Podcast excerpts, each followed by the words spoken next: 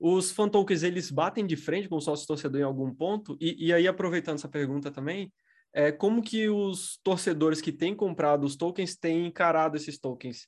Porque dá para encarar como um investimento ou pensando realmente na utilidade, em todo o benefício. Todas essas coisas que você comentou, na verdade. Você está ouvindo Contos do Cripto. Bem-vindos a mais um episódio aqui do Contos do Cripto. Se você é novo, aqui a gente fala de economia, blockchain e criptomoeda. E hoje a gente vai gravar um episódio, cara, que eu estava ansioso para gravar. Eu conheci um tempo atrás o Felipe Ribe, que está com a gente. Ele é o BizDev no Brasil da Sócios.com. E se você não ouviu ainda falar da Sócios.com ou da Chiles, essa é provavelmente a maneira mais interessante e mais fácil de um fã interagir com o seu time do coração em uma variedade enorme de esportes. Então, Felipe, se apresenta para a gente, conta um pouco aí quem é você. Quem é Felipe Ribe? Bom, fala Estevam, fala Tim, é, todo mundo que está assistindo. Bom, eu sou o Felipe, como você falou, sou o Head de Business Development da Sócios.com aqui no Brasil. Já trabalho com esporte há bastante tempo, com inovação no esporte há menos tempo, mas também já tem, já tem alguns anos. E é isso, sou um grande, principalmente um grande entusiasta de Web3. Felipe, inclusive, só para o pessoal que está assistindo aqui, já assina o canal para você ser avisado porque a gente tá, vai gravar também um outro episódio com o Felipe, onde nesse a gente vai explorar chiles e sócios.com e no outro a gente vai falar de como inovar nas empresas e principalmente como inovar usando blockchain. Então vai ser um episódio bem legal, já assina o canal aqui. É, eu sou o host aqui do Contos do Cripto, do episódio de hoje.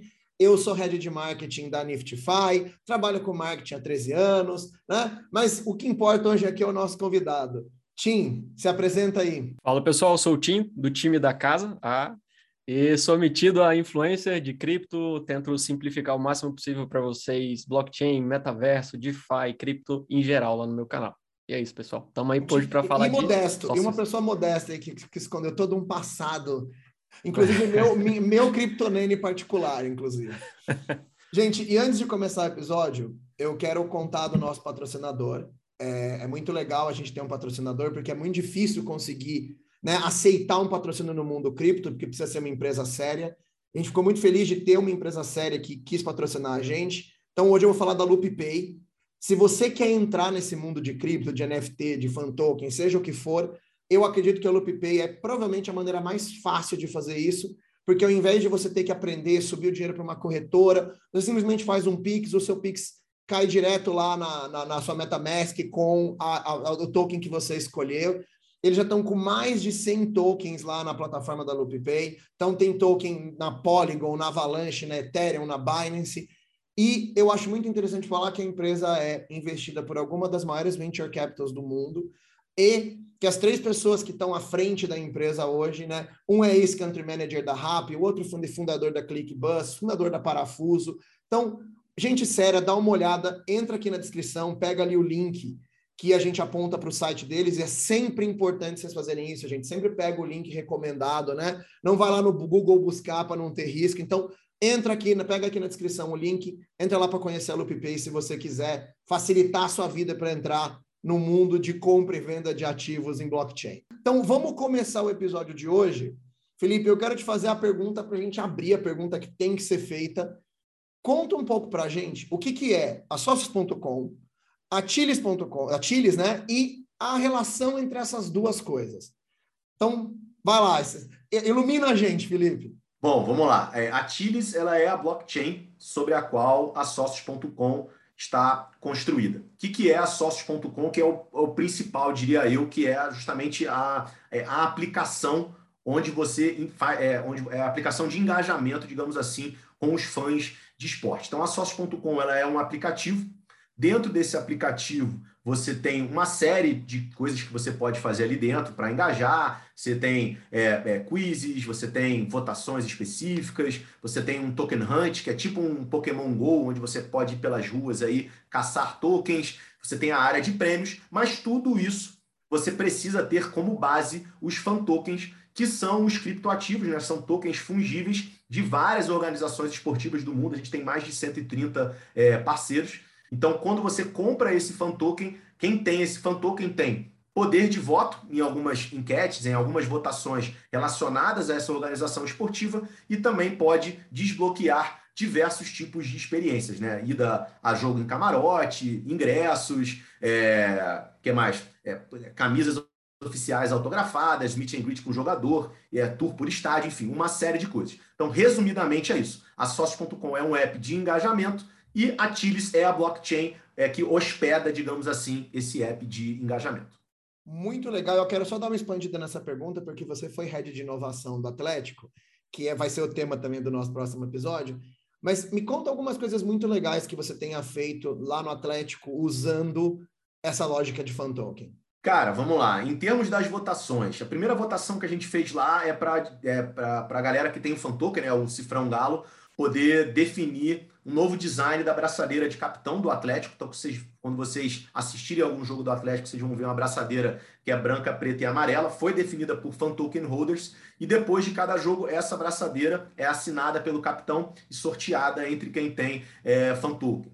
A gente já teve votação para escolher layout do ônibus. É, recentemente a gente fez uma. É, a gente, né? Eu ainda tem que. Eu saí em janeiro, mas ainda tem um pouco de agente quando eu falo de Atlético. Mas é, recentemente o Atlético também fez uma campanha muito legal da voz do Mineirão, onde um fan token holder foi escolhido e no próximo jogo do Atlético no Mineirão, é, essa pessoa vai ser a voz dentro do Mineirão. Ela que vai escalar o time, ela que vai dizer as substituições, esse tipo de coisa. É, todo jogo, não só com o Atlético, mas com todos os times, a gente tem ingressos VIP e a gente tem ingressos é, de arquibancada que não são promoção, são resgate. Então, quando você tem o um número X de fan tokens e o um número X de SSU, que são como se fossem pontos que você ganha engajando no nosso app, você entra na seção de rewards e você resgata esse atlético, esse, esse, esse, esse ingresso, esse prêmio, não é uma promoção e tudo mais. Então, um monte de coisa que a gente já que a gente fez na minha época do Atlético e hoje eu trabalhando na Sócios, a gente proporciona com todas as organizações esportivas que a gente tem como cliente.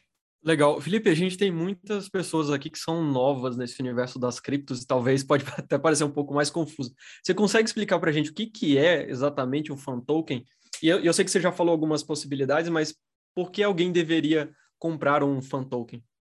Bom, Tim, cara, o fan token ele é um token fungível, é, ele não é uma criptomoeda, então muita gente fala, pô, eu na minha época de Atlético, as pessoas perguntavam assim, mas é o Bitcoin do Atlético? Não, assim, não, é um, não é um token de pagamento. Né? Um fan token ele não serve para você pagar. Ele também não é uma reserva de valor, você não consegue fazer reserva de valor, apesar de ter uma variação de preço e apesar da gente ter várias pessoas que compram com fins de especulação, né, de esperar é, é, isso valorizar para depois vender, ele é um token de utilidade. Basicamente é isso. O que, que é a utilidade dele? Ele dá a, a quem tem esse fan token poder de voto em algumas votações, algumas delas eu já expliquei. Né? Em clubes de fora, por exemplo, as pessoas já puderam votar em design de camisa. Tem até um clube do Chipre chamado Apoel que fez um amistoso de pré-temporada e a escalação do time foi definida por quem tinha é, fan token. E além desse poder de voto, desbloquear essas experiências que eu falei. Então, é, a gente tem, por exemplo, no Corinthians, a gente tem um camarote na, na Neoquímica Arena, no Morumbi, a gente tem é, um camarote é, também. Então, todo jogo em casa do Corinthians e do São Paulo, a gente tem um número X de ingressos que as pessoas podem resgatar para ir ao jogo de camarote, com comida, com bebida é, liberada. A gente tem ingressos VIP de arquibancada com todos os times. A gente tem uma cota de camisas autografadas é, com todos os times. A gente tem meet and greet com o jogador. A gente tem stadium tour, visitas a centro de treinamento e uma série de outras coisas, de outras utilidades que esse é basicamente o meu trabalho aqui hoje, né, como head de BizDev da Sócios.com, é como que eu consigo aumentar a utilidade, desenvolver o negócio das sócios aqui para que esse fan token seja cada vez mais atrativo. E aí, por que, que a pessoa compra isso? Por que, que ela deve comprar isso? Justamente porque eu é, pelas coisas que o fan token libera para essa pessoa. É um token bem barato, né? São tokens baratos, eles custam geralmente aí na casa de 10, é, 5, 10, 15 reais, enfim, sempre fica nessa casa e, e é um pagamento único, né? Você não precisa ficar pagando os várias vezes para poder para poder manter e ele te libera aí uma série de coisas, uma série de acessos. Cara, muito legal, assim, eu tô eu tô aqui imaginando, cara, como que deve ser para o fã de um time ter acesso a tudo isso.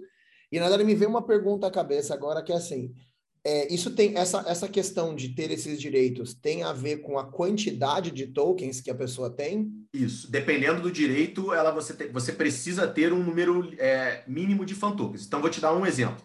Geralmente, para você resgatar ingressos normais, né, ingressos de arquibancada, você precisa ter um mínimo de 10 fan tokens e um mínimo de 1.500 pontos dentro do nosso app. Esses pontos não são pagos, eles são conquistados. Tudo que você faz no nosso app, o app é gamificado e você vai ganhando pontos por isso. Já para você pegar, por exemplo, ingressos VIP, né, ingressos de camarote ou de setores VIP de estádio, geralmente o mínimo são 25 fan tokens e 4 mil pontos é que você acumula no nosso app. Só que quando você resgata o fan token, você não gasta. Você só gasta os pontos. Então, esse fan token, uma vez na sua carteira, ele só sai da sua carteira se você quiser revendê-lo, quiser, enfim, deixar a plataforma, quiser vender por algum outro motivo, mas ele não é gasto quando você resgata essas experiências. Queria, queria dizer que eu sou, eu uso alguns fan tokens, de, só que de esportes.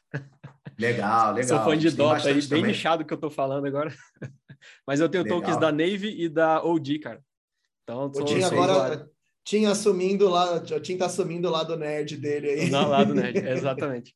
O... Em breve, Tim, eu não vou eu não vou dar, não vou dar spoiler aqui, mas muito em breve uma grande organização brasileira de esportes vai oh. ser vai ser anunciada pela sócio. Oh. Não posso dizer qual, mas muito em breve vocês vão ficar sabendo. O Felipe ele vem e deixa a gente querendo saber, né, cara? Felipe, uma das coisas que você comentou, várias coisas na verdade, elas é, chegam próximo do que a gente chama de sócio torcedor em alguns benefícios, né? Os fan tokens, eles batem de frente com o sócio torcedor em algum ponto? E, e aí, aproveitando essa pergunta também, é, como que os torcedores que têm comprado os tokens têm encarado esses tokens? Porque dá para encarar como um investimento ou pensando realmente na utilidade, em todo o benefício. Todas essas coisas que você comentou, na verdade. Bom, vamos lá, cara. Excelente pergunta é, a questão do sócio torcedor. Essa, de fato, é uma dúvida que a gente tem muito. Qual que é a grande diferença que a gente tem? É, o sócio torcedor ele requer um pagamento mensal, então você precisa ficar renovando aquilo e geralmente o sócio torcedor ele tem um foco muito grande em ingresso. Ou ele te garante um ingresso, ou ele te dá prioridade de compra, ou ele te dá é, desconto. Já o fan token ele é um pagamento único.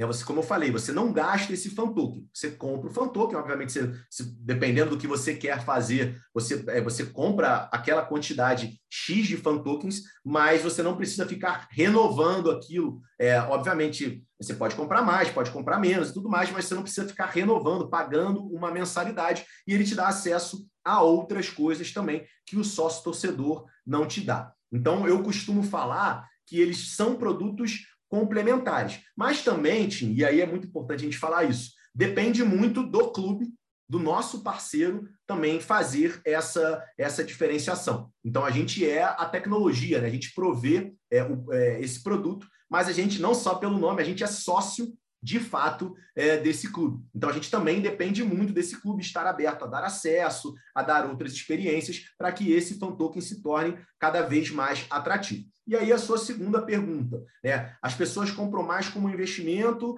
ou, ou, ou, ou pela utilidade? Nós não somos uma plataforma de investimento. Apesar do token variar de valor e a gente saber sim que tem pessoas que compram com essa finalidade, a gente não recomenda que seja feito dessa forma, porque a gente sabe como que funciona o mercado cripto. A gente tem uma volatilidade muito grande, às vezes para baixo, às vezes, às vezes para cima, mas a gente não recomenda o nosso produto, é um produto de utilidade. Então, é um produto para o cara que é torcedor, que quer usufruir daqueles benefícios como torcedor. Então, eu gosto de fazer uma comparação muito esdrúxula aqui, até vocês é, me permitam, mas eu acho que explica bem. Né? O, um energético, ele não é feito para se beber com vodka. Né? Mas a gente sabe que tem pessoas que compram energético para beber é, com vodka. Então, assim, o fan token ele é um token de utilidade, mas a gente sabe que tem pessoas que compram para especular, mas a gente não recomenda que isso seja feito. A nossa recomendação é compre pelo produto e pelo que o produto te proporciona, não, pelo, não pela questão é, financeira dele. Eu, você falou que a sua comparação foi esdrúxula, mas eu gostei muito da comparação, na realidade. Porque é isso mesmo, a própria Red Bull, por exemplo, fala que ela não recomenda que seja tomado com vodka, porque sobrecarrega o fígado e tal. E aí, se o usuário quer usar dessa forma, aí é, a problema é dele, é né? É exatamente. É o que a gente costuma falar. Assim, se, a, se a pessoa quiser comprar com esse fim, a gente não, não tem muito o que fazer. Né? Mas a gente não recomenda e a gente deixa claro em todas as campanhas: não é um produto de investimento, é um produto de utilidade de acesso. Seria como se fosse um título de um clube, né? Você compra é para usar o clube e pode ser que ele valorize, mas você não tem que comprar como especulação, você tem que usar para comprar para usar o clube, né? Perfeita definição, exatamente isso. E, cara, aí vem uma pergunta que eu quero fazer, que é assim, toda vez que a gente chega com um projeto, e acho que o legal de você sair de inovação é por isso, toda vez que a gente chega com um projeto para uma empresa, é algo muito fora da caixinha, as empresas têm muito medo de entrar.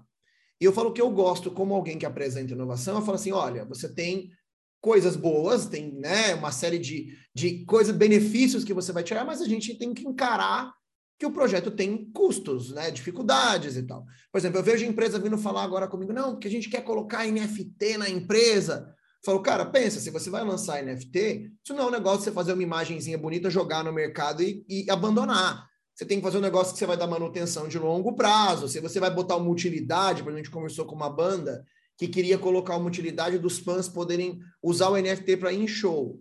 E era vitalício. Eu falei, então pensa que, uma vez que você deu esse direito, é vitalício. Enquanto a banda existir, o dono daquele NFT vai ter que andar no show, né? Então, o que, que você diria que são os riscos aí para os times que querem entrar com teu fan token? Eu vou pedir para você ser o mais sincero possível aqui, né?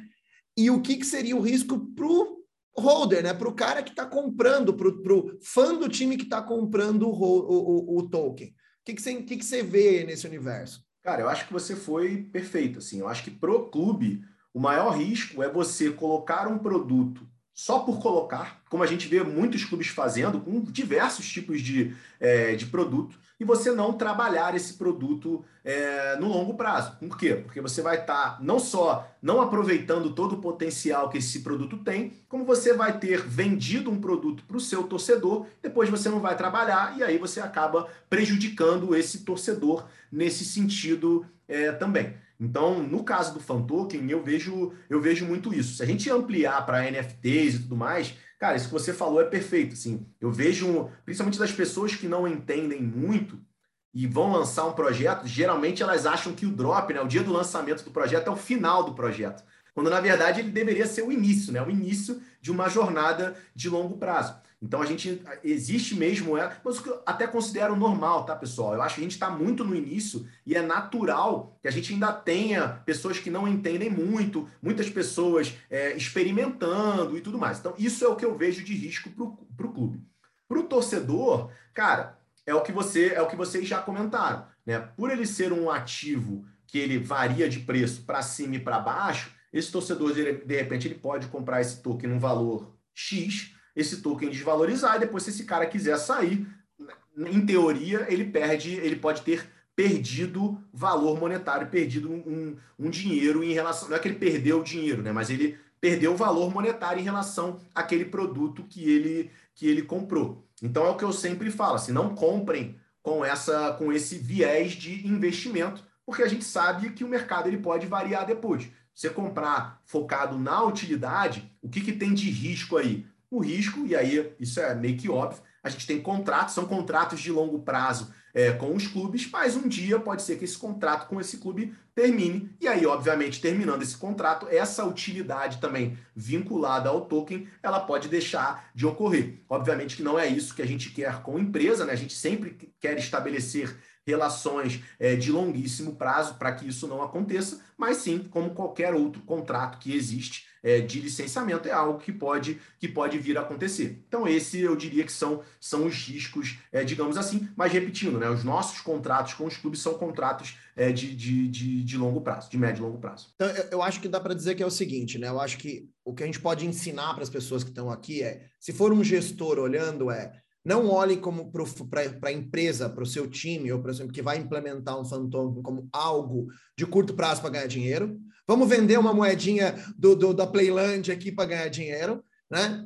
E para o fã que está comprando, ele tem que imaginar que, embora isso tenha um valor, ele está comprando a utilidade e que, assim como você pagava, eu vou, eu vou demonstrar, entregar minha idade agora, Assim como você pagava um valor para entrar no Play Center você usava o Play Center e saía e o valor acabava, o fan token deve ser olhado como isso, como um ingresso para você aproveitar coisas e que por um acaso, talvez quando você sair do Play Center, você pode vender para alguém que está entrando.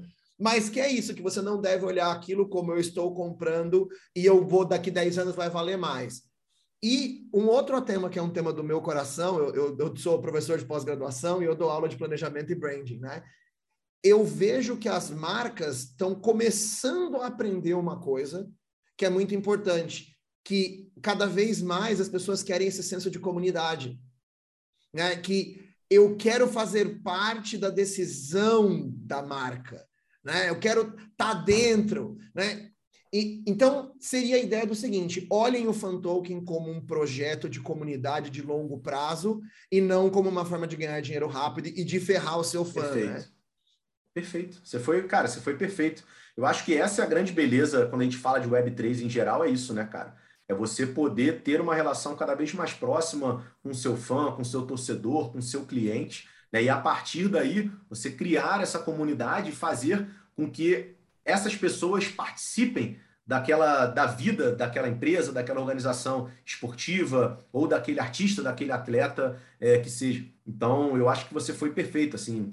É, é, eu sempre gosto de falar, Estevão, não só em relação a Fantoken, a NFT, mas a todos os projetos de inovação, sempre gosto de falar para as pessoas pensarem que é uma maratona, não é 100 metros rasos. Então, você começar e sempre olhar, falar, cara, ainda tem um grande muita coisa que a gente precisa fazer, trabalhar isso sempre no médio, é, longo prazo, não achar que aquilo é um, é um cash grab ali rapidinho, que você vai tirar, fazer um dinheiro, porque você pode até fazer um dinheiro, mas você vai estar fazendo dinheiro em cima de pessoas que te admiram. E de repente isso vai fazer com que aquela admiração é, termine ou diminua consideravelmente, e aí no médio e longo prazo, você, na verdade, você fez muito menos dinheiro do que você poderia ter feito se você tivesse feito com planejamento pensando mais lá na frente. Uma das coisas que eu estou gostando de ouvir de vocês dois é que eu sempre recebo muitas perguntas. Ah, estou começando, por onde que eu começo a investir em cripto? Quero investir em NFT, por onde que eu começo investindo? E a resposta que eu dou é não investindo. não encare como um investimento, né? É, explore esse universo, mas não, não encare esperando um retorno ali na frente. E pelo que eu estou vendo, a, a, os fan tokens eles são exatamente isso. Então, mesmo que sei lá, eu comprei aqui, daqui dois anos eu não quero mais fazer parte aqui do, do desses fan tokens, eu, eu vender isso aí, mesmo que por um preço menor, eu não necessariamente perdi, porque eu tive acesso a todos aqueles benefícios que aquele token me proporcionou. Então, eu acho que eu vou começar a usar é, os sócios como exemplo agora em, em, algumas das coisas que eu falo para o pessoal. É, já, já, é, ganhou, é... já ganhou um, um, um, fã das sócios aí. cara, mas é justamente isso, Tim. É, o que a gente propõe é isso é que aquilo ali é uma chave, interpretem como uma chave que te dá acesso a uma série é, de benefícios e, por um acaso, é uma chave que tem variação é, de valor. Né? Mas nunca é o fim principal dessa chave você comprar aquilo para ganhar mais dinheiro depois e sim comprar aquilo para ter acesso a experiências, a poder de voto e tudo mais. Ô Felipe, sabe o que, que eu adoro fazer? Eu falo tem duas coisas que eu faço muito aqui no canal, que uma é brincar com cartório que eu falo que eu não vejo a hora de blockchain matar os cartórios, ou pelo menos transformar eles em algo mais útil do que é hoje. Mas a outra que eu gosto de falar é que é, é inacreditável para mim como que as pessoas não enxergam o paralelo entre o surgimento da internet e o surgimento do blockchain. Isso para mim é, é sério, é, é, quase ver o nível da cegueira porque é exatamente a mesma coisa. Eu brinco até que se você olhar, a gente tem a pets.com do mundo pré-bolha da internet, e aí tem um tal de cripto.com, que até o nome tem .com no final, né? E que anda, assim como a Pets, comprando umas propagandas caras do Super Bowl, né? Então, os paralelos são muito parecidos. E aí, pegando esse paralelo, falando com fã, eu lembro muito que teve uma história com o Metallica, que quando a, a gente teve aquela plataforma Napster, o Metallica ficou bravo que os fãs estavam baixando a música e começou a processar os fãs. Quer dizer, isso é que não entender que o seu fã é o maior valor que você tem, o seu fã é a sua comunidade. E aí, em cima dessa maluquice toda, vem a minha pergunta para você. Então, o que, que você enxerga que é o futuro do fan token? E eu estou te perguntando isso pelo seguinte: a gente tem fã de esporte, mas a gente também tem fã de marca. Então, quando você fala de marcas como a Supreme, por exemplo, que é uma marca que tem um, um, um fandom gigante, né? é, você imagina, então, uma, né? Agora eu vou fechar a pergunta. Você imagina, uma, a gente vai. Você imagina que o fan token pode expandir para marcas, e aí agora vem a maluquice. Você consegue imaginar um cenário onde empresas poderiam ter fan tokens para os funcionários, do tipo, para o funcionário poder votar como se ele fosse membro de um board? Você imagina um, um mundo mais maluco desse? Eu imagino totalmente. Né? Eu, eu acho que tudo pode ser tokenizado. Eu, é, eu acho que faz todo sentido para artistas, para atletas, para marcas, é, e isso que você falou dos funcionários, uma DAO já é muito isso, né, cara? Os membros da DAO eles têm token de governança e alguns deles também têm participação financeira no sucesso dessa DAO. Então, para mim, faz total sentido não só é, essa, essa tokenização ir para a mão de clientes, de fãs, é, de torcedores, mas também para os próprios funcionários, né? Eles terem participação no sucesso daquilo que eles estão trabalhando é um estímulo absurdo se você se você for parar para pensar. E não só a participação financeira, né, de você poder ser remunerado se aquilo der certo, mas de você se sentir parte e, poder, e ver que você de fato tem voz, que você está contribuindo para aquilo, aquilo é um estímulo muito grande para quem está trabalhando. Quem nunca aqui trabalhou é, num local onde não era ouvido, não tinha voz e per perdi o tesão completamente, porque, cara, você acaba virando uma máquina, digamos assim, né? A sua capacidade intelectual que todo humano tem é, acaba sendo, é, fica totalmente limitada, você vira meramente um apertador de botão. Né? A partir do momento que você consegue ter voz, saber que você pode participar no futuro daquilo que está acontecendo, eu acho isso extremamente é, poderoso. E no próximo episódio a gente vai conversar muito sobre isso, sobre essas possibilidades loucas aí que estão que estão acontecendo e na verdade nem são loucas, cara. Eu acho que são loucas se a gente pensar com a cabeça de agora, mas para mim faz total sentido. Né? A partir do momento. Agora, uma coisa que eu acho muito importante da gente falar, e depois a gente pode evoluir, é, Estevão, Estevão e, e Tim, é até que ponto essas marcas, esses clubes, esses artistas estão dispostos a abrir mão do controle total que eles têm para que haja participação da, da, da, da comunidade. Né? Eu vejo muita gente falando, ah, vamos fazer, vamos fazer e vamos acontecer. Ah, a Web3 é maravilhosa, é descentralizada, é poder, é relação direta, poder na mão dos fãs e tal, mas na hora de fazer, todo mundo, opa, não, calma aí, não é, não é, não vamos, também não é tanto assim, não, não vamos dar tanto poder assim, né? Então eu acho que também tem, é preciso é, é, entender isso, né? Esses caras estão dispostos a isso. E eu acho que a partir do momento que uma fizer e for um sucesso, vai haver uma cobrança dessas pessoas para que outros façam também. E aí a gente vai entrar em algo que a gente não vai mais conseguir sair. Né? Posso ser um, um, um Web3 idealista aqui e tudo mais, mas eu realmente acredito que a gente está caminhando para esse, esse local. Me, me identifico com as coisas que o Felipe falou. E, e, até uma curiosidade do, do time que ele mencionou logo no início do episódio, que eu acho que foi o Apollo, um futebol clube que abriu para os torcedores escolherem a escalação da, de, um, de, uma, de uma partida amistosa. Os caras ganharam por 6 a 0 É isso aí. O Apoel, Apoel Limassol. Isso aí. Então, assim, gente, com, com esse final incrível aqui, porque, o, Felipe, eu vejo assim, né? A gente tem, tem uma coisa de um cara que trabalha comigo, o Victor, que ele falou assim: Estevão, às vezes eu critico a galera que está empolgada demais com a Web3 e que não vê que vai existir um meio do caminho, né? Não vai ser o que é hoje, não vai ser o idealismo da Web3, mas vai ser o meio do caminho. Ele sempre fala: Estevão, se, se a gente não deixar a galera ser empolgada, a gente não vai chegar no meio do caminho. Então tem que ter essa galera empolgada, acreditando na utopia, para a gente conseguir puxar para o meio do caminho, né? Mas então, com isso, cara, eu quero te agradecer muito por estar aqui com a gente, né? Avisar de novo a galera para curtir o canal, para poder receber que a, a, continuação dessa entrevista vai ser muito legal. Agradecer por vocês terem dado tempo para a gente, dizer como sempre que eu espero que o conteúdo tenha agregado para vocês. E com isso, muito obrigado e até o próximo episódio do Contos do Cripto.